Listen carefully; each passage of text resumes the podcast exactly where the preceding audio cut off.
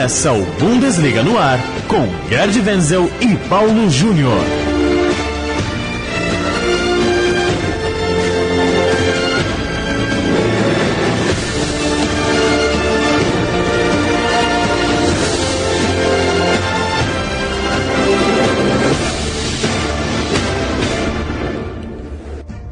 Bem-vindo, segunda edição do nosso Bundesliga no ar, o seu podcast de futebol alemão aqui na Rádio Central 3. Toda tarde de quinta-feira a gente chega com um novo boletim para você ficar por dentro de tudo que vai acontecer no final de semana de futebol na Alemanha. Eu sou Paulo Júnior, tenho mais uma vez a companhia de Gerd Wenzel para falar de Supercopa, de Copa e de transferências também. A gente está vivendo uma semana quente no mercado é, de uma jovem estrela lá no futebol alemão. Tudo bem, Wenzel? Olá, Paulo. Olá, amigos da Bundesliga e fãs do esporte em geral. Olha, essa Supercopa da Alemanha deu o que falar, né?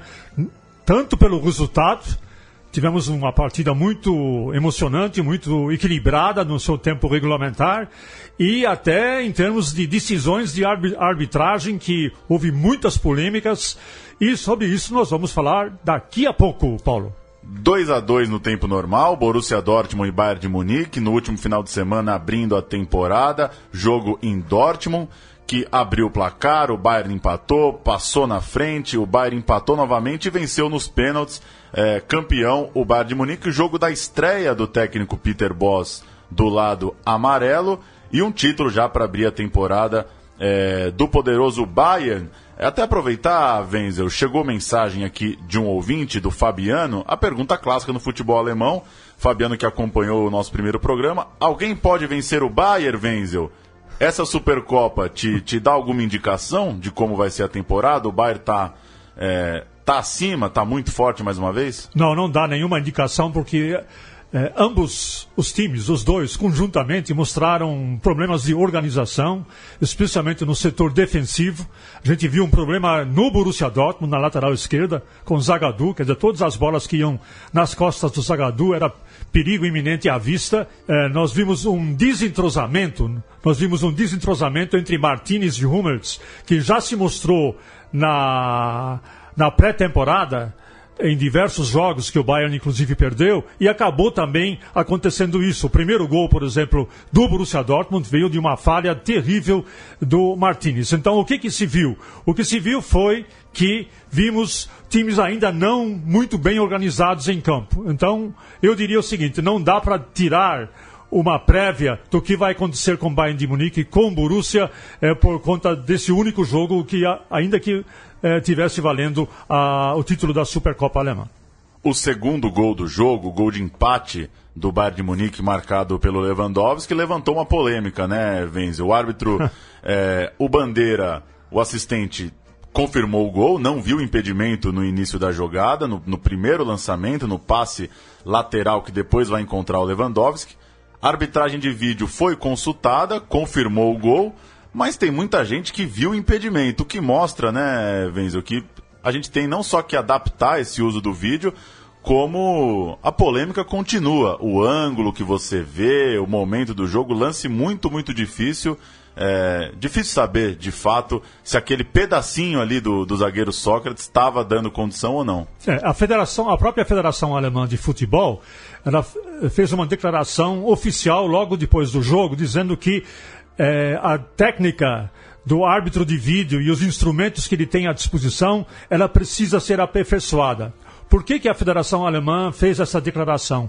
Porque, no fim ao cabo, a decisão pela validade do gol acabou saindo da boca do Bandeirinha.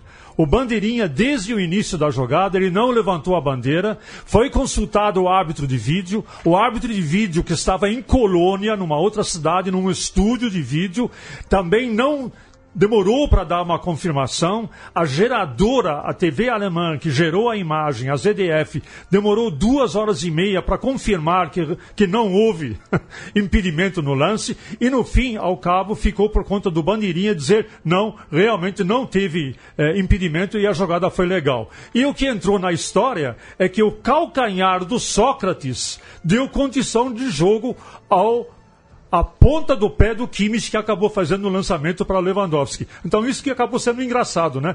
O calcanhar do Sócrates acabou dando condição para o Kimmich fazer o, o, o lançamento para o Lewandowski marcar o gol de empate.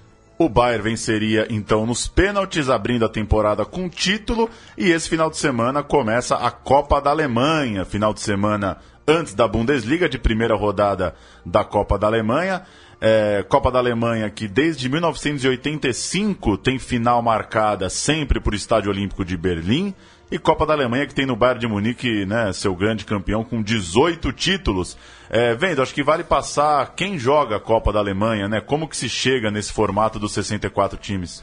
É, olha, aí tem uma história muito interessante. A Copa da Alemanha é o segundo torneio mais importante é, do futebol alemão, evidentemente. Agora, como é que chega a 64 times?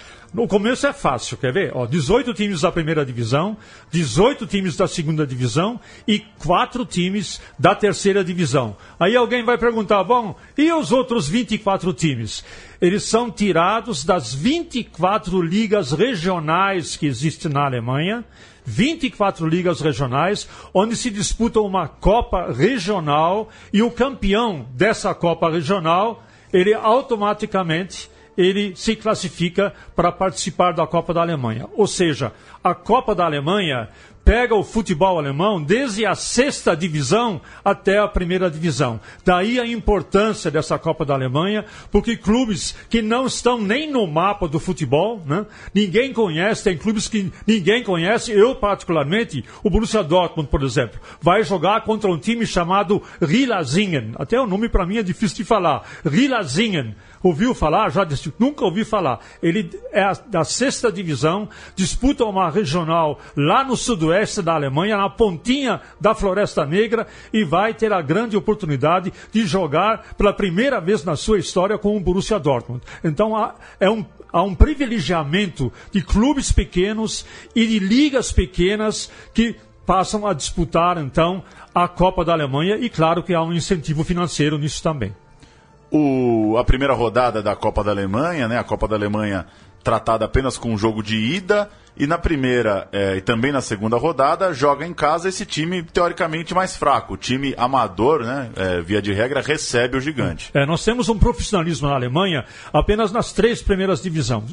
Anos, primeira divisão, segunda divisão e terceira divisão. Depois passam a ser times amadores. Então o que acontece? Nós vimos isso nessa primeira rodada. Todos os times da primeira divisão e a maioria dos times da segunda divisão vão disputar os seus jogos fora de casa. Então privilegiam o pequeno clube. Só que tem um pequeno detalhe, Paulo. Esse pequeno clube, eu volto ao Rilazingen, que vai jogar com o Borussia Dortmund. O campinho dele, ele tem só um campo, ele não tem um estádio. Ele tem um campinho, e num campinho, mal e porcamente, cabem 1.500 pessoas para assistir o jogo. Resultado, não tem como fazer a Copa da Alemanha lá. Então, esse jogo Rilazingen e Borussia Dortmund vai ser disputado no estádio do Freiburg, no Schwarzwaldstadion, no estádio da Floresta Negra em Freiburg. Vamos começar falando da estreia do Leverkusen, Wenzel, jogo transmitido pela ESPN na tarde dessa sexta-feira, às 15 para as 4 da tarde no horário de Brasília, jogo que abre então a rodada da Copa da Alemanha, que começa na sexta e vai pelo final de semana. Leverkusen tendo que é, dar uma volta por cima, né? Vem de uma temporada muito ruim e que, como você lembrou aqui na nossa pauta, primeira vez desde 2010 que não joga a competição europeia. Olha, o Karlsruhe, os dois, os dois estão em maus lençóis, vamos dizer assim, né? O Karlsruhe, ele acaba de ser rebaixado da segunda para a terceira divisão.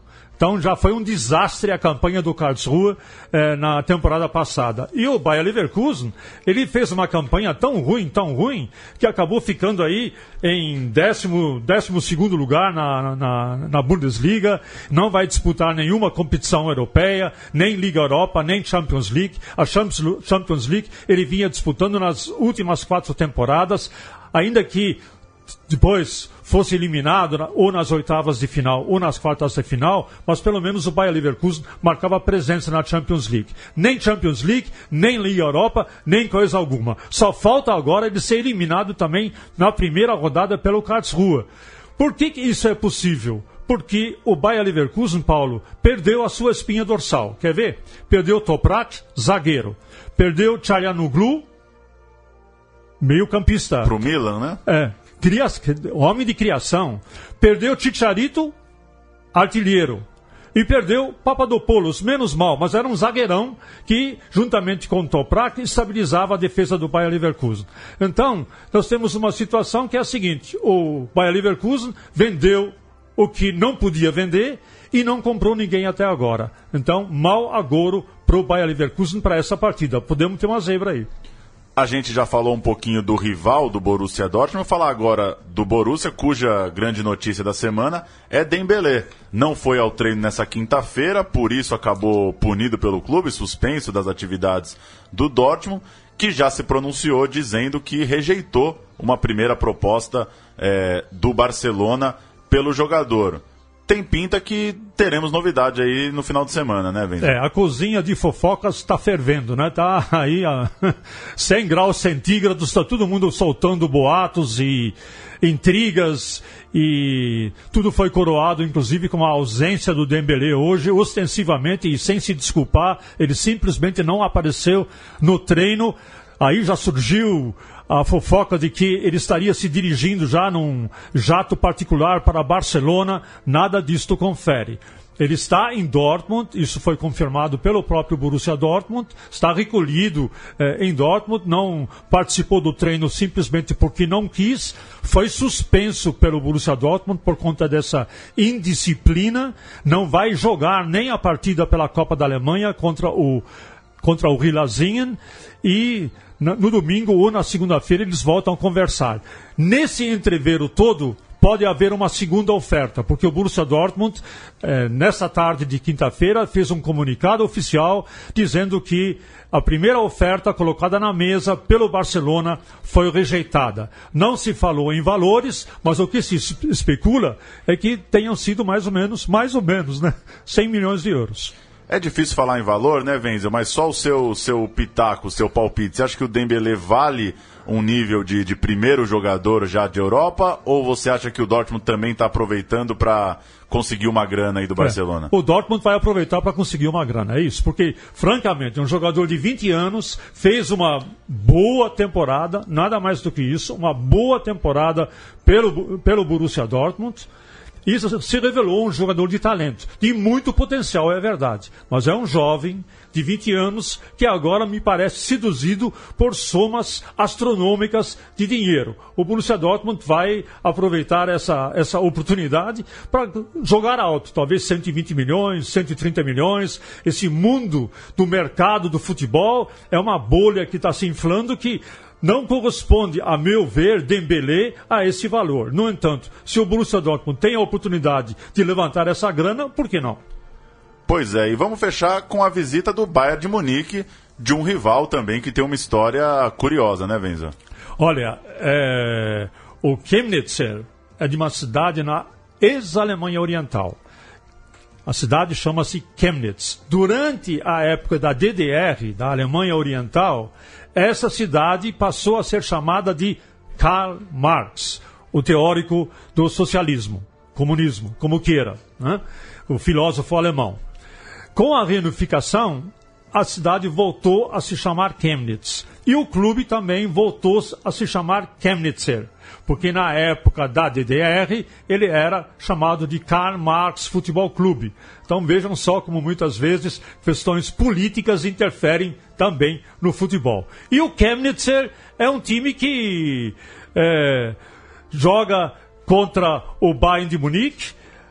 A cidade voltou a ter o seu nome original e tem até uma história Interessante, o Chemnitzer já foi até campeão da DDR em 1967, salvo engano da minha parte. Foi a maior conquista do Chemnitzer. Na época tinha o nome de Karl Marx e que conquistou, inclusive, foi campeão eh, alemão pela DDR eh, em tempos idos.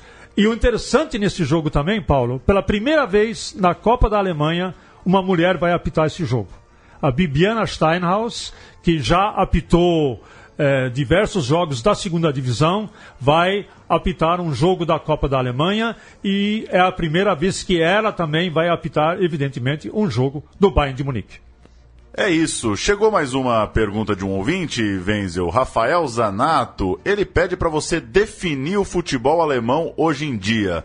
Como que você definiria o futebol alemão em comparação ao que já foi Gerd Miller, Breitner, Beckenbauer? Qual é a sua visão geral para a gente dar uma chance do nosso ouvinte participar também? É, eu me lembro de uma entrevista que eu fiz com Paul Breitner na, na SPN antes da Copa do Mundo.